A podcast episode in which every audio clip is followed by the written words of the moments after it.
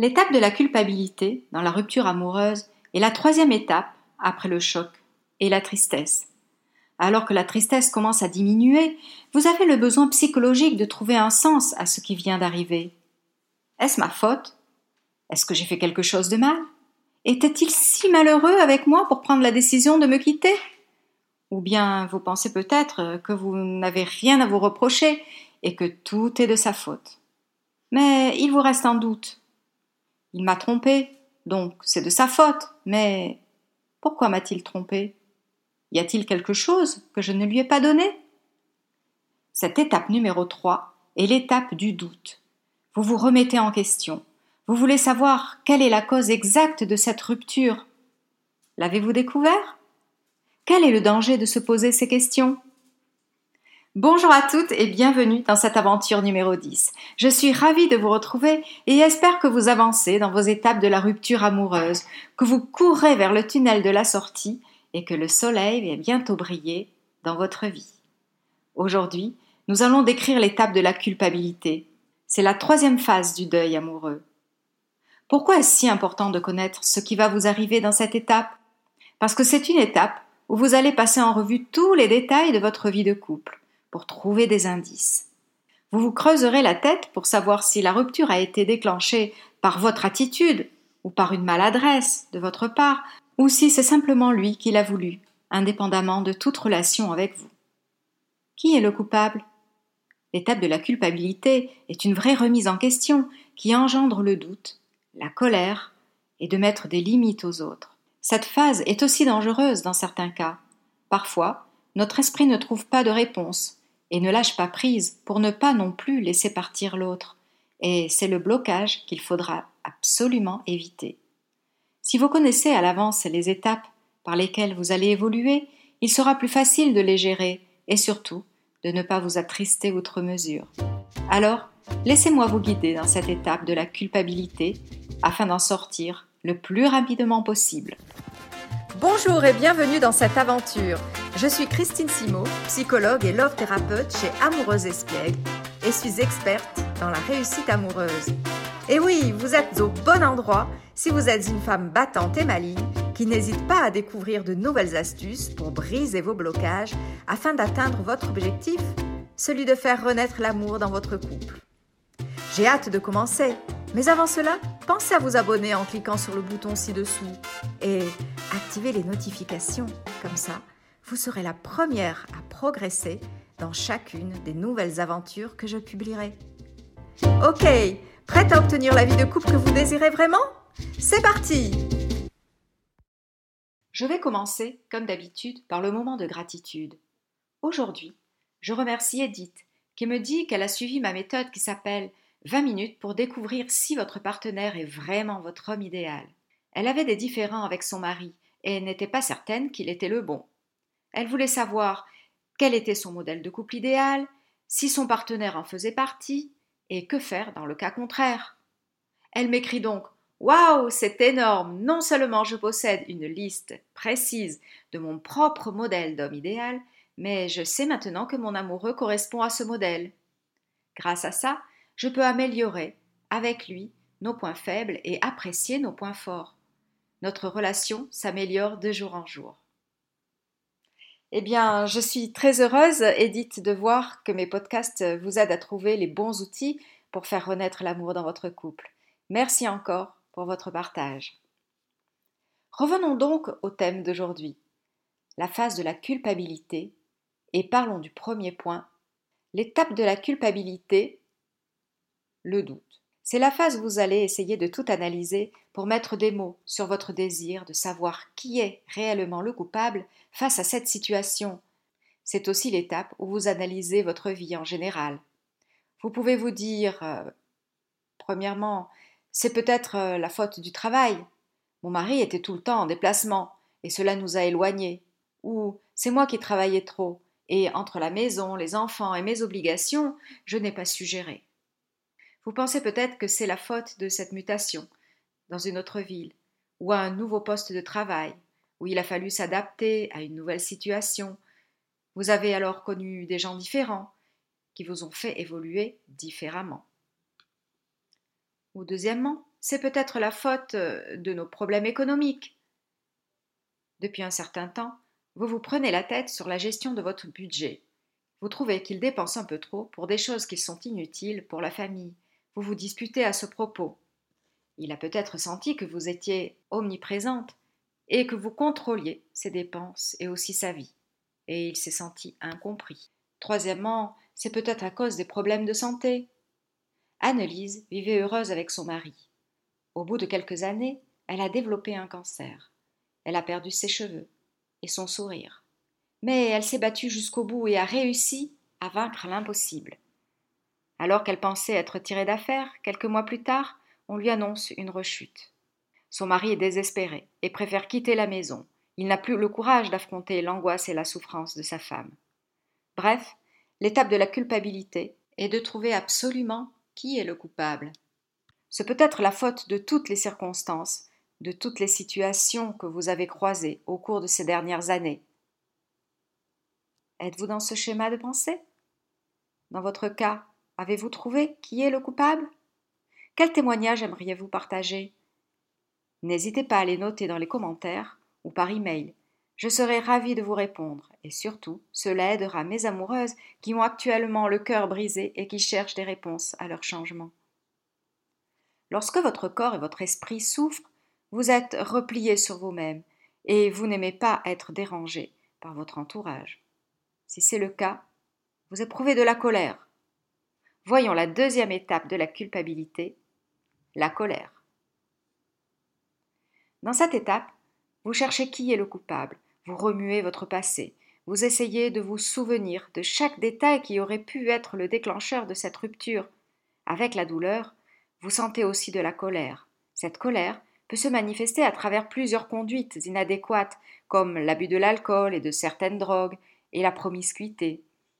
Vous pouvez être en colère contre votre ex-mari pour le mal qu'il vous a fait.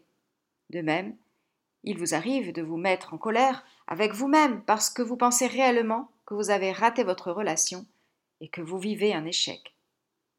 Parmi ces conduites inadéquates, une de mes clientes, Justine, voulait oublier tous les doutes et les questions qu'elle se posait. Elle se mit à sortir, à trouver des hommes pour passer la nuit, elle commença à boire et à s'oublier dans la luxure. Elle se sentait vide et au bord du suicide. C'était sa façon à elle de faire face à la colère. Elle se culpabilisait elle-même et comme pour se punir, elle s'autodétruisait. Elle était convaincue que la rupture était de sa faute parce qu'elle n'était pas digne d'amour. Déjà, dans sa famille, elle avait été abandonnée. Elle n'avait jamais vraiment reçu de l'amour. Ce qui se passait aujourd'hui venait conforter ses croyances. Elle n'était pas digne d'être aimée. Justine est venue me consulter alors qu'elle traversait cette étape de la culpabilité. La colère avait remplacé la tristesse. C'était mieux, car la tristesse l'aurait entraînée dans la dépression, alors que la colère lui donnait la force de réagir. Nous avons travaillé sur sa croyance de ne pas être digne d'être aimée. Par conséquent, sa colère est partie. Elle a laissé place à la tranquillité et à une appréciation plus juste de la situation. Elle n'utilisait plus son insécurité intérieure pour se faire du mal. Elle voyait sa rupture avec plus de lucidité. En utilisant la colère de façon constructive, elle a commencé à marcher vers la reconstruction de son amour-propre et aussi vers la prochaine étape du deuil. Troisième partie de l'étape de la culpabilité, le temps nécessaire pour guérir. Souvent, nos amis qui nous veulent du bien nous poussent à franchir ces étapes avec insistance. Or, cela met la personne qui souffre d'une rupture amoureuse dans un état de colère encore plus grand. En effet, il faut être disposé psychologiquement à vouloir faire les choses pour les faire. Par exemple, quelqu'un qui planifie d'arrêter de fumer ne va pas le faire du jour au lendemain. D'abord, L'idée va mûrir dans sa tête. Ensuite, il va se convaincre que c'est la meilleure chose pour lui. Et enfin, il va prendre la décision d'arrêter. Ce sont des paliers à respecter, et ces étapes sont plus ou moins longues selon l'individu. C'est pareil pour les phases de la rupture amoureuse. Chacun a son propre rythme pour les franchir. Lorsque votre entourage ne respecte pas le rythme de la personne en deuil amoureux, ceci provoque de la colère. Armel s'était fâché avec ses parents, qui l'obligeaient à sortir pour se changer les idées, pour ne plus penser à sa situation. Or, elle avait besoin de mettre ses idées en ordre. Elle avait besoin de s'isoler pour se poser toutes les questions qui allaient la faire avancer, et devait trouver qui était le coupable de cette rupture ou quelles circonstances l'étaient. Si une personne de votre entourage ne respecte pas votre rythme, rappelez-lui que vous n'êtes pas encore préparé pour ça. Je sais que vous vous sentez offensé par leur engouement, mais assurez-vous tout de même de ne pas rester trop longtemps coincé dans une étape. Comment ou pourquoi pouvez-vous rester immobilisé dans une étape? Je vous donne un exemple, et ce sera la partie numéro 4, l'étape de la culpabilité, le blocage. Il arrive parfois que nos questions restent sans réponse. Il nous est difficile d'admettre la culpabilité de l'un ou de l'autre. Parfois la situation n'est pas claire, du moins dans notre esprit, et cela nous empêche d'avancer. Par exemple, Anissa ne trouvait pas de réponse à ces questions. Elle avait découvert son fiancé, allongé dans un champ. Il avait reçu une balle en plein cœur. En face de lui se tenait une autre femme avec une carabine à la main. L'enquête policière avait déterminé que le coup était parti involontairement et que son fiancé était décédé suite à un accident. Anissa connaissait cette femme. Elle le faisait chanter et montrer des signes d'instabilité. Elle ne savait pas comment cette femme s'était retrouvée à cet endroit avec son fiancé, mais elle pensait fermement que cette femme l'avait tuée. Elle se persuadait que les policiers ne connaissaient pas toute l'histoire et qu'ils avaient conclu l'affaire à la hâte. Quoi qu'il en soit, elle était à la recherche du coupable depuis déjà deux ans. Sa vie s'était arrêtée. Tous les jours, elle se disait Et si c'était elle qui l'avait tué alors, elle est en liberté. Elle ne paye pas pour m'avoir enlevé mon fiancé. Moi, je souffre et ma vie s'est arrêtée. Alors qu'elle jouit de sa liberté et son esprit est en paix. Sa colère était immense. Elle n'arrivait pas à sortir de cette étape, car elle voulait absolument savoir qui était réellement le coupable. Elle ne voulait pas admettre que la police avait des preuves et que c'était réellement un accident. Nous pouvons comprendre son désarroi. Mais ces questions allaient rester sans réponse. Elle n'avait plus le choix, il fallait qu'elle continue de vivre. Rester bloquée dans cette étape de culpabilité lui faisait trop de mal. C'est à ce moment-là qu'elle est venue me consulter. Elle voulait aller mieux. Elle était prête à alléger ses souffrances.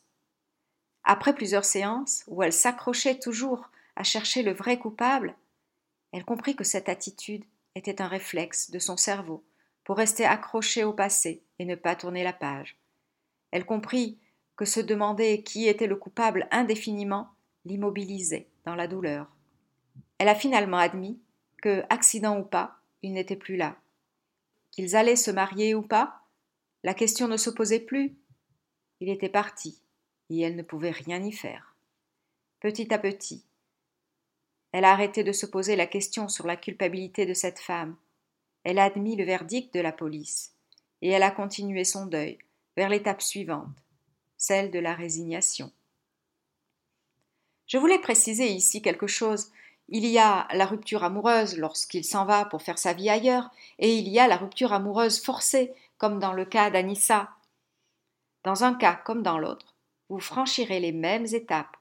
Votre ressenti sera plus ou moins le même que celui décrit dans chacun de mes podcasts, concernant la rupture amoureuse. Alors, si votre ex-amoureux a décidé de vous quitter pour faire sa vie ailleurs, s'il ne répond pas à vos questions pour éclairer vos doutes, lâchez prise. C'est la seule façon d'avancer. Conclusion. Chaque femme vit son étape à son rythme.